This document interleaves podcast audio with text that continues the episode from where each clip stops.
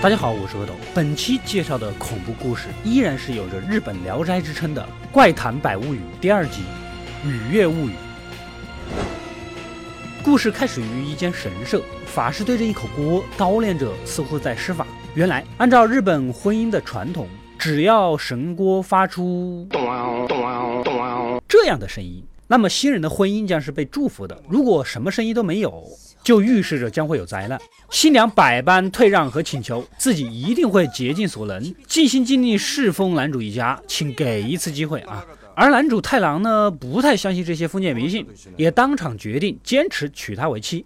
许久之后，我们驱魔降妖的卢道长走在街上，被一位年轻女子挡住了去路。实际上，从目前来说，卢屋道长至今未降服过任何一只妖。虽然他的祖先是著名的阴阳师卢屋道满，但不妨碍他从头到尾打酱油。神秘妹子想让道长帮忙去借一下神社里的神锅啊，说着拿出了丰厚的报酬。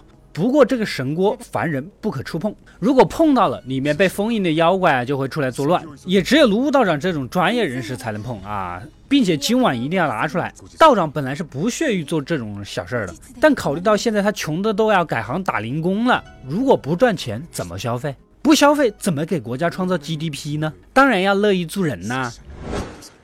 来到神社门口，怎么还贴着驱魔符文？卢道长正准备撕下来开门。突然被关在屋子里的神秘男子给赶紧阻止。原来呀，他就是之前结婚的男主太郎了。今晚是他借妻的最后一天，如果我现在踏出去，必被恶鬼杀死。这是怎么一回事呢？当初那个俊朗的男主，有着那么爱他、迁就他的漂亮贤惠妻子，是如何变成现在这副样子的呢？话又要从头说起了。时间回到几个月前，他们家条件还不错，父亲开了一家店铺，生意兴隆。男主呢，这种富二代是吧？日渐沉迷于小网红，背着老婆和小三在外面住，天天厮混在一起。妻子在家一直都任劳任怨打理生意。男主只要钱儿花完了啊，就回去偷，十天半个月才回去一趟，回去也只是为了偷钱，这让他的父亲很是恼火。妻子呢，一方面在公公面前给男主说好话，一边在男主经常玩的地方拦住他，拿出他自己存的积蓄，希望丈夫能回去跟父亲道歉，弥补家庭关系。可男主才不体谅妻子的良苦用心呢，拿了钱就跑，继续的花在小三人身上。听到这儿，卢道长也是气呀，这么听话懂事的老婆不好好珍惜，哪像他老婆早就跑了。男主继续讲的，妻子看着丈夫依然一意孤行啊，这一天趁他外出，偷偷的找到了小三的宅子，拿出了钱和刀。她希望小三能够拿着钱永远的离开，让丈夫振作起来，不然就当着他的面自杀。毕竟呢，小三也是有愧在先。也就无奈的答应了。回来的男主一进门，发现小三人去房空，难道是跟其他的男人跑了吗？伤心之余，收拾收拾也就回归了家庭。之后开始全心全意打理家业，生意上呢也更加兴盛了。看着变得积极的男主，老父亲和妻子很是欣慰啊。平静的日子过了没多久，这天男主在湖边闲逛，一声熟悉的声音传来。小帅哥，快来玩我呀！男主一回头，才发现说话的不正是自己曾经那个心爱的小三吗？怎么现在沦为按次收费的站街小姐了呢？感情男主之前算是充了年卡呀，啊，会员过期了，所以才离开自己的啊！立马追上去问个究竟。小三也是痛苦，他很爱男主，但是为了男主能够振作，只能放弃离开。但之后的日子里，他也是无法忘记男主的。所以，你除了做小姐，你就不能学点别的技术活了吗？得知小三还爱着自己，是因为妻子逼迫才离开的，两人又紧紧地抱在了一起。此时的他内心有了新的计划，家里的日子还照常过着。这天，两口子惬意的闲聊，男主故意将话题扯到小三身上啊，他无意间在路上遇到了小三，眼见她混成了现在的站姐小姐，三十元休闲那种档次，内心也不是个滋味儿。他是无父又无母，毕竟也认识一场。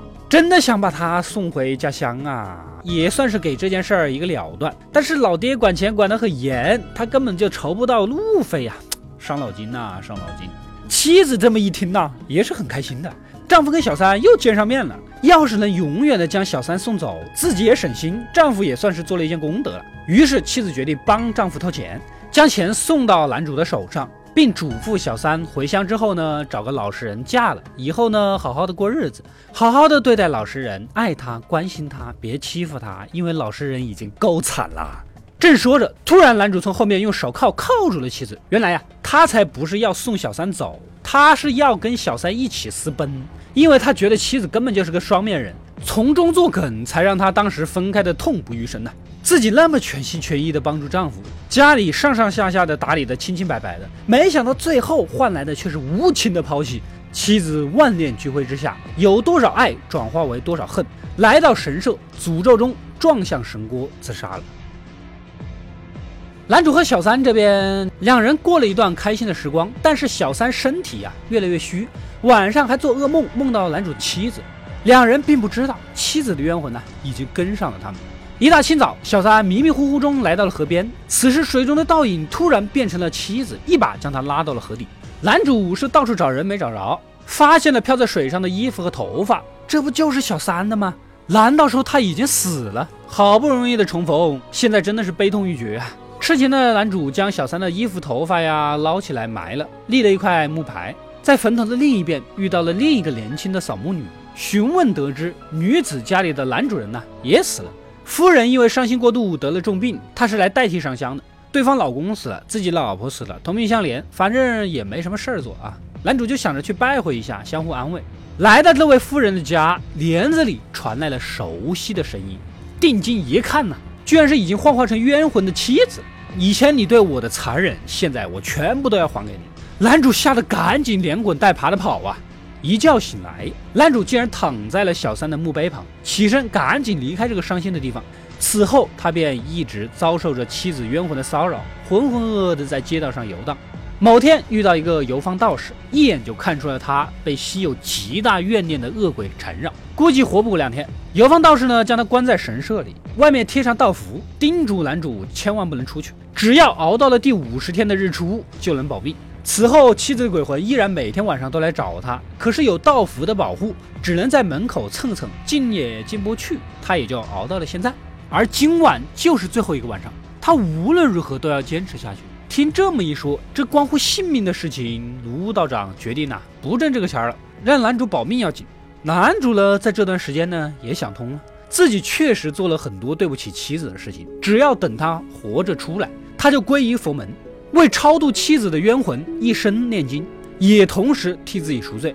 这样说呢也还行，卢道长呢露出了慈父般的微笑，正准备离开，突然就传来了妻子冤魂的声音。原来呀，刚刚男主对道长说的话，他都听到了。他很欣慰男主知道自己以前的错误，还愿意为他念经。他呢决定放下两个人以前的恩恩怨怨，转世投胎去了。妻子灵魂渐渐的消失。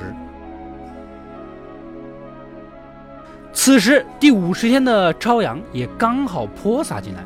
男主长叹一口气啊，突然又有叫他名字的女子声。起身一看，哎，这不是小三吗？难道他也变成了冤魂？可一旁的酱油道长才看得清楚，现在根本就还是晚上。之前原谅他的那一幕啊，全是做的假象，原来就是用这种方法骗取男主开门的。卢道长准备施法，无奈对方太强大了，根本就不是对手。果然，男主一见是小三，立马就忘了一切，急忙撕掉了符文。而渐渐走近他的，却是早已怨气满盈的妻子。等卢道长醒来，神社却空无一人，一缕黄光飞向旁边。原来呀，就是那口神锅，里面竟然还有妻子冤魂的发带，而男主的灵魂也被他带到了神锅的里面，成为了锅里面冤魂的一员。故事到这里就结束了。像男主这么一渣到底的渣男呢，现实世界应该是也是有的。最后要不是还没放下小三，我差点就怀疑妻子还会真的原谅他。如果最后男主也拒绝了小三的话，你如果是鬼魂，你会原谅他吗？